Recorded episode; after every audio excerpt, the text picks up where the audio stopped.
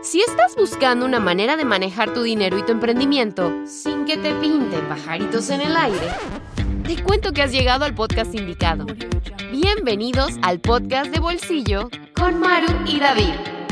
Tu espacio para hablar de dinero sin enredos y desarrollar lo emprendedor en ti.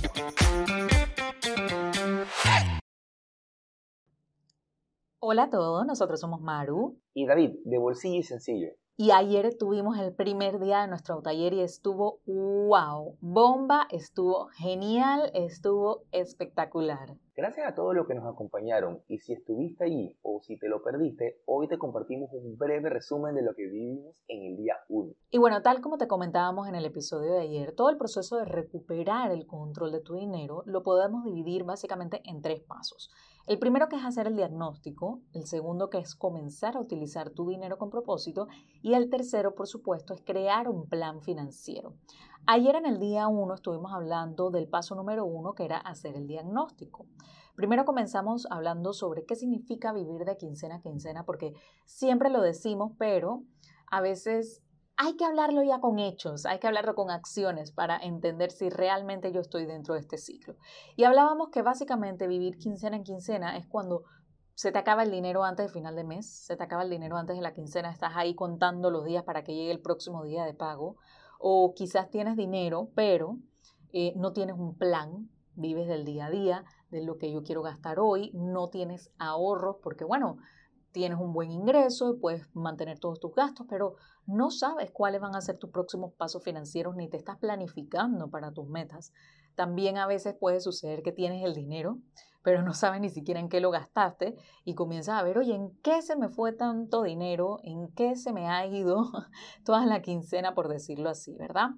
Entonces, a veces también estamos en este ciclo cuando sentimos que ganamos bien, que tenemos un buen ingreso, pero a pesar de ello y que quizás no, no se me haya acabado el dinero hasta la siguiente quincena, yo siento que estoy en el mismo lugar, me siento que estoy estancada, me siento que no he avanzado financieramente, que tengo un buen ingreso, pero que no he podido lograr lo que yo he querido y no tengo seguridad de cómo manejar mi dinero, no tengo dirección, no tengo un sistema. Esto es básicamente lo que significa vivir quincena a quincena.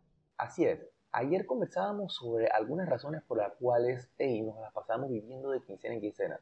Por ejemplo, primero es que no tenemos un plan de qué hacer con mi dinero. O sea, manejarlo del día a día a ver si me alcanza. O sea, andar apagando fuegos, andar siempre en modo de supervivencia financiera, viendo cómo hacer para pagar una cosa y la otra, ¿no? Y depender de deudas, venir arrastrando deudas. O sea, este es un error terrible que te hace perder muchísimo dinero también. Otro de los errores que te tiene viviendo de quincena en quincena es no tener prioridades claras de qué es lo que debería estar haciendo con mis finanzas. Sea, cuáles son los pasos a seguir. Y si bien son razones totalmente válidas, ¿sí?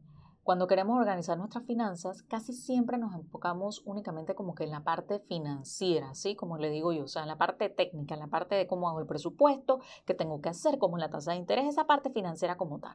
Pero dejamos de lado otro punto que es súper importante dentro de nuestras finanzas y es la manera en cómo nosotros tomamos decisiones, ¿sí?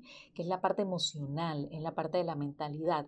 Y bien como lo hemos hablado en muchísimas ocasiones y ayer también en el taller lo estuvimos conversando, las finanzas son 80% emociones y solamente un 20% la parte técnica.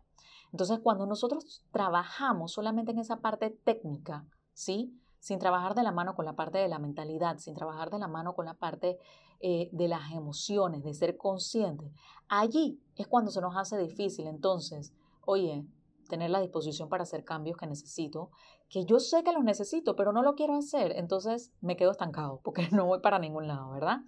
También se me hace difícil, cuando no trabajo en la mentalidad, se me hace muy difícil ser constante, mantener la disciplina, porque bien, nosotros sabemos, todo el mundo sabe que tiene que ahorrar, todo el mundo sabe que no se puede endeudar tanto, todo el mundo, todo el mundo sabe eso, pero de ahí a hacerlo son otros 500 pesos, ¿verdad? Entonces, ahí es donde tenemos que trabajar muchísimo en la parte de ser conscientes, en la parte de la mentalidad. Y eh, esta parte, ¿sí? Es en la que usualmente fallamos. Casualmente por esto es que ganar más no es la solución a tus problemas de dinero.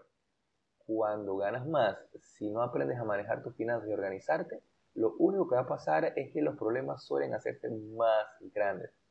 Ahora que ya hicimos un diagnóstico en el día de hoy en el taller, toca la parte más importante, aprender a utilizar tu dinero con propósito. Y amarrando entonces, hoy es el día 2 del taller. Hoy es el día más importante porque estaremos viendo el paso a paso para organizar mis finanzas y cortar ese ciclo tóxico de vivir de quincena a quincena.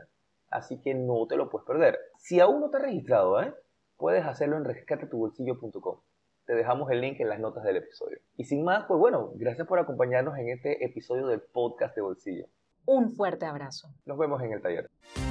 Esto fue el podcast de Bolsillo con Maru y David. No te olvides suscribirte para recibir el mejor contenido de dinero y emprendimiento. Búscanos en Instagram como Bolsillo y Sencillo. Nos vemos en la próxima.